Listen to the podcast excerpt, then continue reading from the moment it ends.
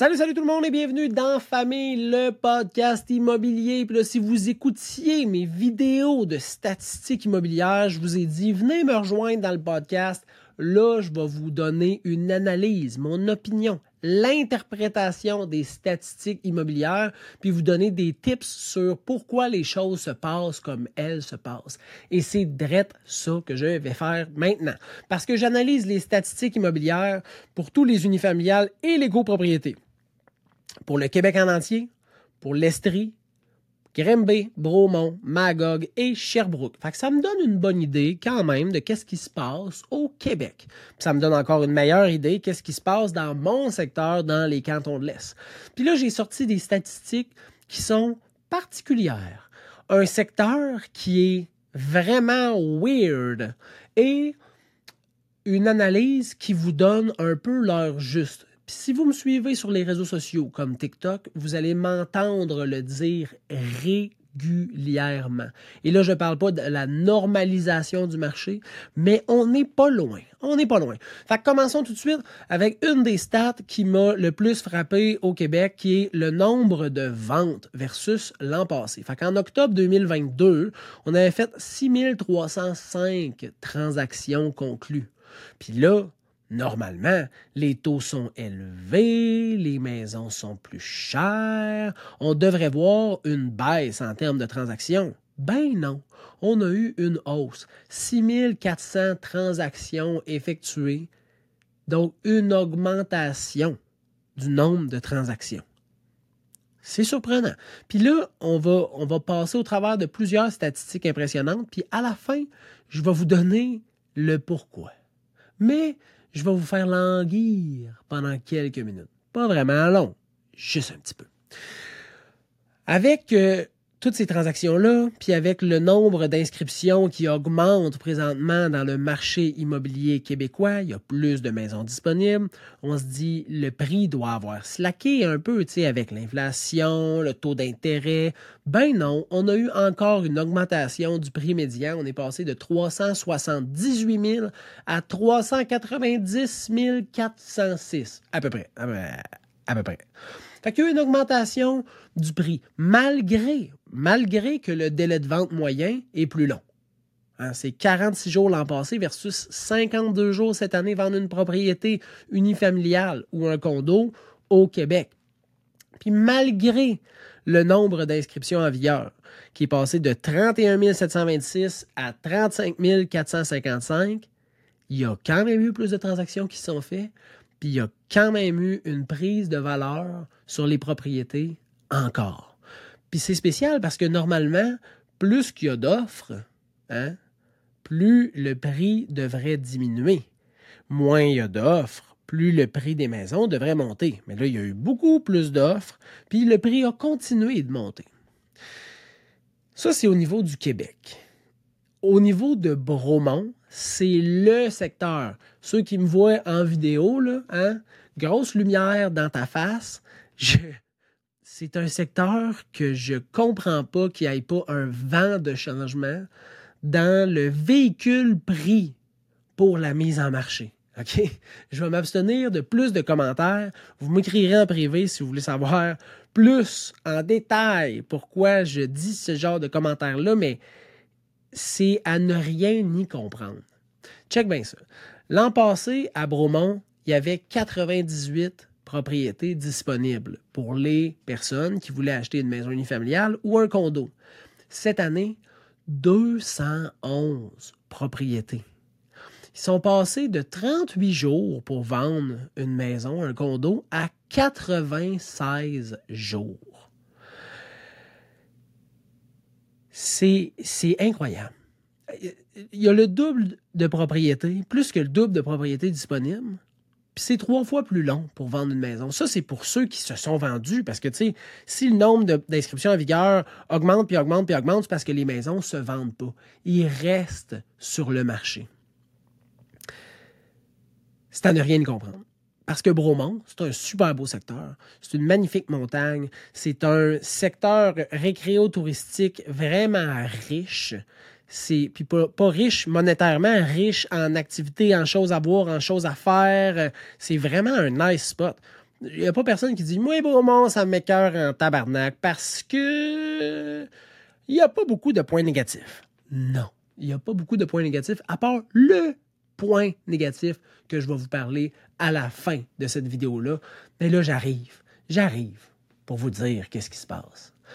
À Sherbrooke, il y a une, petite, une petite fenêtre pour comprendre aussi qu'est-ce qui se passe présentement sur le marché parce que le délai de vente est foutrement rapide à Sherbrooke, 34 jours. 34 jours versus, exemple, 60 en Estrie, c'est quasiment la moitié. On peut vendre quasiment deux fois plus vite à Sherbrooke qu'ailleurs en Estrie.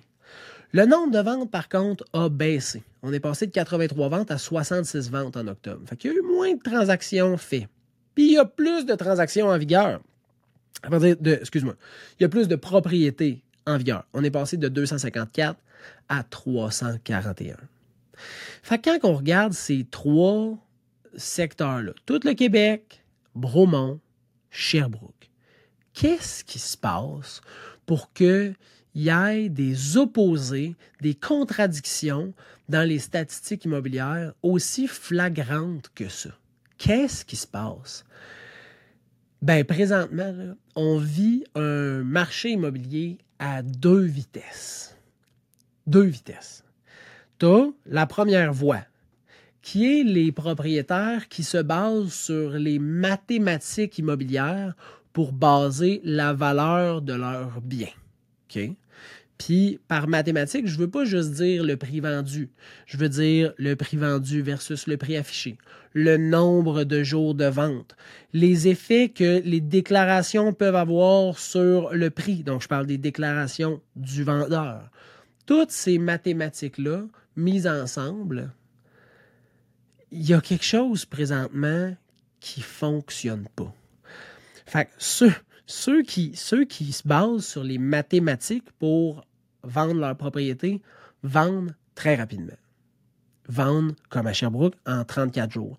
Vendent dans le Québec en une semaine. Hein? En Estrie, en 12 jours. Fait qu'une maison bien mise sur le marché présentement au juste prix que les acheteurs valorisent. Hein?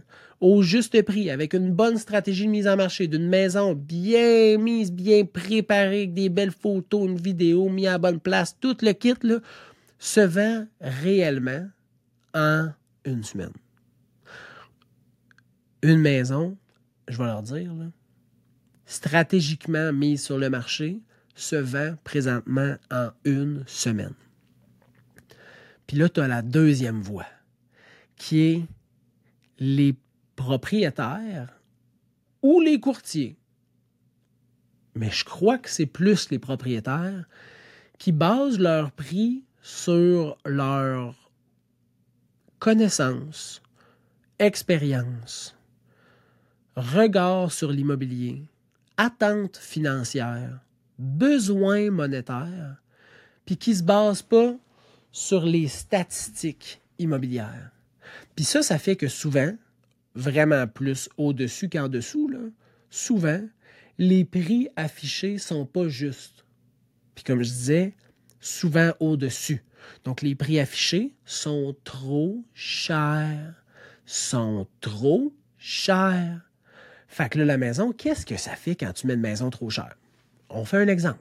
Tu mets une maison, la valeur réelle, 525 000. Mais toi, tu veux la mettre à 625. Fait que là, tu as mis à 625 sur le marché. Tu pas de visite. Ou une visite, mettons. Fait que là, une semaine passe, deux semaines passent, trois semaines passent. Tu décides de baisser le prix à 600 000. Tu pas de visite. Fait que là, une semaine passe, deux semaines passent, trois semaines passent. Tu décides de mettre ton prix à 5,75. Puis là, une semaine passe, tu vois-tu, là, qu'est-ce qui se passe?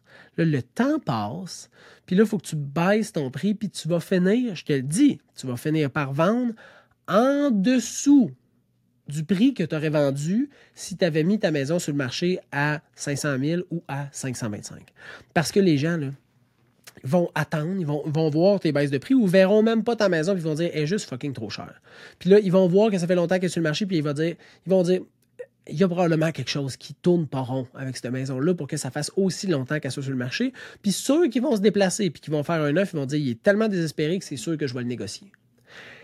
C'est ça, les deux voies, présentement, dans le marché immobilier.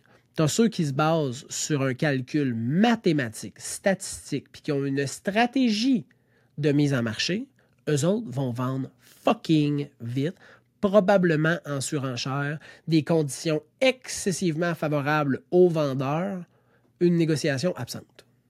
Puis tu as l'autre voie, des gens qui se basent sur tout le reste, à part les statistiques puis les mathématiques immobilières. Puis eux vont probablement avoir un délai de vente excessivement long, une forte négociation ou plusieurs baisses de prix subséquentes, des conditions qui sont favorables à l'acheteur, puis des offres multiples absentes, inexistantes.